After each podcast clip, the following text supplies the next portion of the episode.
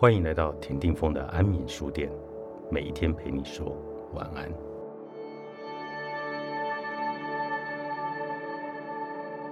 慈悲，但愿能成为那样的人。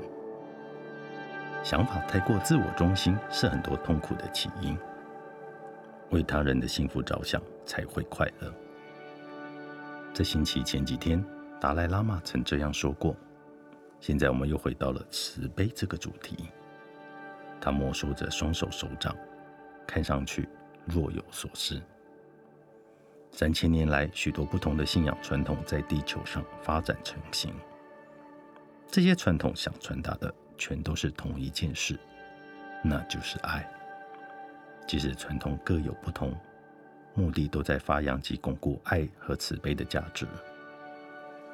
换言之，药方不同，都一样是要治疗我们的苦痛和疾患。前面提过，现在就连科学家都说，慈悲是人的基本天性。他和大主教都强调，恻隐之心是人的天性。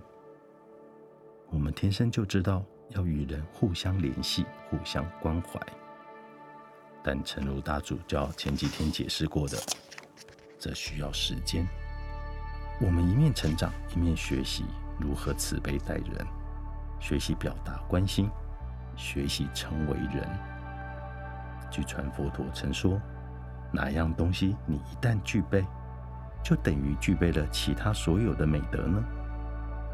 答案就是慈悲心。慈悲究竟是什么？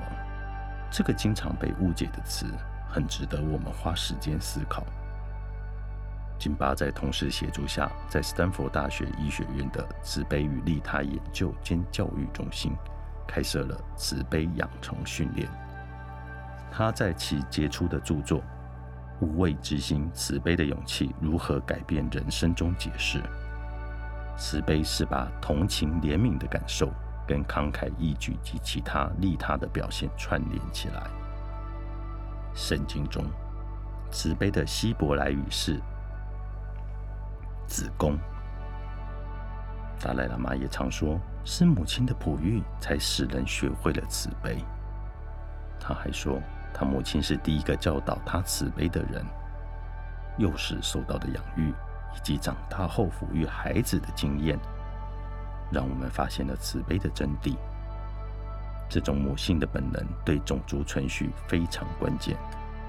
从很多方面来说，慈悲之心就是把这种本能推己及人。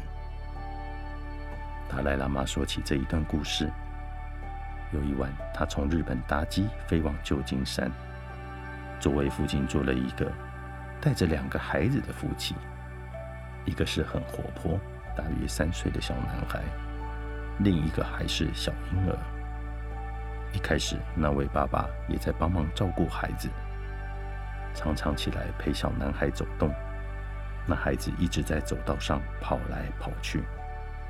到了半夜，达赖喇嘛再看看他们的座位，发现那位爸爸已经睡得不省人事，而妈妈还在努力安抚两个哭闹的孩子。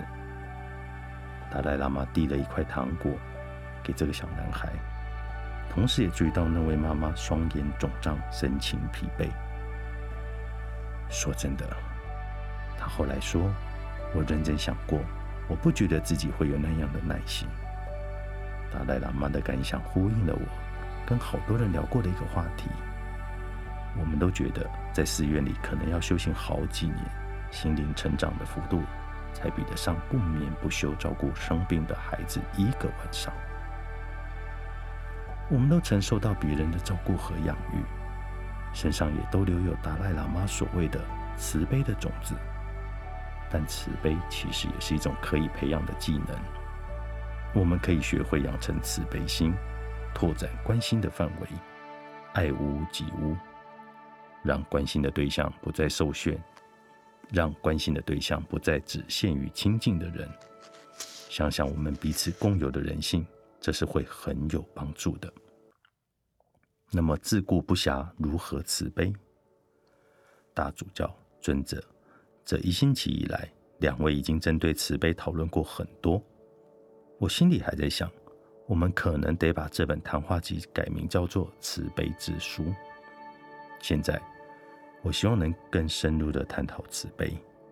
虽然人人都同意当个有慈悲心的人是值得努力的目标，但很多人仍然难以理解这个观念，更别说付诸实行了。我们讨论过，慈悲一词其实是有同甘共苦的意思。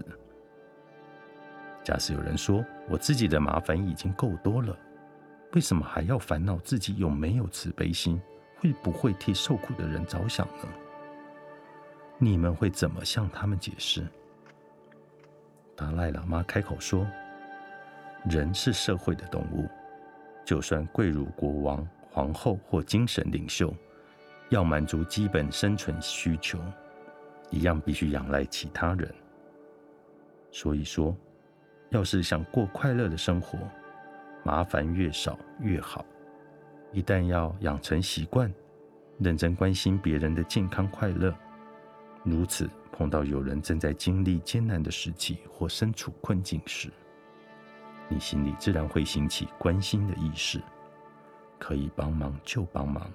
万一真的帮不了，就算只是替他们祈祷，愿他们顺利度过苦难也好。就连其他社会性动物也一样，他们都会关心他们的同伴。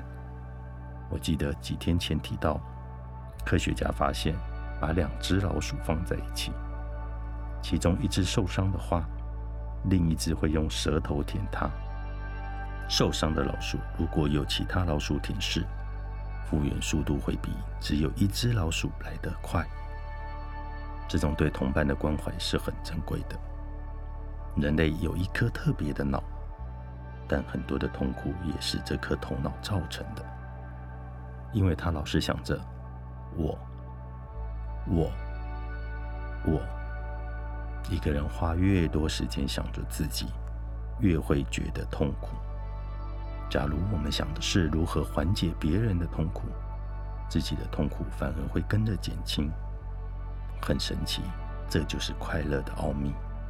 其实这是一件很实际的事情，事实上根本就是一个尝试。这样说的话，舔同伴的那只老鼠也能得到好处吗？我问。达赖喇嘛用藏语说了几句话，由金巴翻译。你可以这样想：舔同伴的那只老鼠状态相对比较好，心情也会比较平静。大主教全程笑着听我们讨论老鼠的话题，觉得这东西居然还要科学证明，实在很滑稽。在他看来，这很明显是人性的核心。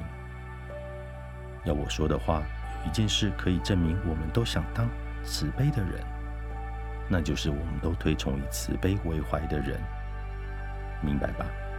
很少很少有人会欣赏充满恨意。只想报复的人，你说大家为什么都要来听达赖喇嘛讲话呢？很大的原因就在于他是他现在的样子，大家敬仰他，因为他是精神模范。为什么能当模范？因为他会关怀别人，即使他自己也在受苦，饱受流亡之苦，也还是一样关怀别人。但是大主教。很多人的问题在于，他们自己已经有那么多烦恼了，他们可能也敬仰你们两位，可是会说真厉害，他们两位圣人好了不起，但是我还有家庭要养呢，不然就是说我还要工作，或是我没钱，或者也可能会是说这是一个狗咬狗的世界，我要是对别人好，别人会反过来占我便宜。所以他们为什么要在乎慈悲心？这对他们其他的人生目标有什么帮助呢？对我只能希望大家愿意至少试试看，因为光就理论上很难解释，要在生活中亲身尝试，试试看走在街上的时候对人表现出善意，主动向经过的人说早安，即使心情不好也试着露出微笑。我敢说不用多久。在意自我形象的那一层隔膜就会消失。过度在意自我，其实对自己并不好。这个做法放诸四海皆准。你试试看，为什么有用？因为人生本来就知道要互相关心，一旦违背了存在的基本法则，不管我们自己喜不喜欢，都会对我们产生有害的结果。尊者也说过，整天我我我的，只会招来恶果。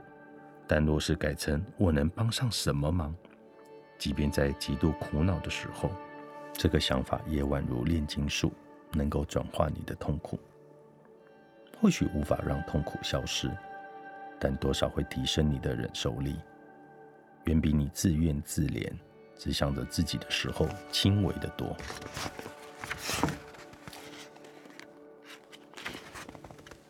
我们不敢表现出仁慈，是因为害怕一旦打开心房，会跟着感受到痛苦、脆弱和无助。心理学家吉伯特发现。很多人害怕自己要是对别人仁慈，别人就会得寸进尺，以后什么事都要依赖自己。有人则害怕自己承受不了别人的痛苦。同情和慈悲有一个差别：同情只是感受到对方的情绪，慈悲是一种更有行动力的状态。在那当下，我们会希望他人得到最好的对待。就像达赖喇嘛说过的，看到一个人被大石头压住，我们的目标不是钻到石头底下，感受他们被压住的感觉，而是帮忙把石头从他们身上移开。很多人也不敢接受别人的善意，害怕别人会要求回报，不然就只是怕怕欠人情。最后，甚至有不少人害怕对自己仁慈。唯恐自己会因此变得软弱、不思长进，或者觉得自己会被悲伤吞没。吉伯特说：“只有意识到自己对慈悲的恐惧、抵挡和抗拒，设法消除慈悲之心，才会自然的流淌。人所有的行为动机当中，慈悲最为困难，也最需要勇气，但治愈、升华心灵的作用。”也是最大的。最后一次相遇，我们只谈喜悦。达赖喇嘛、戴斯蒙图图、道格拉斯·亚伯拉姆著，天下出版。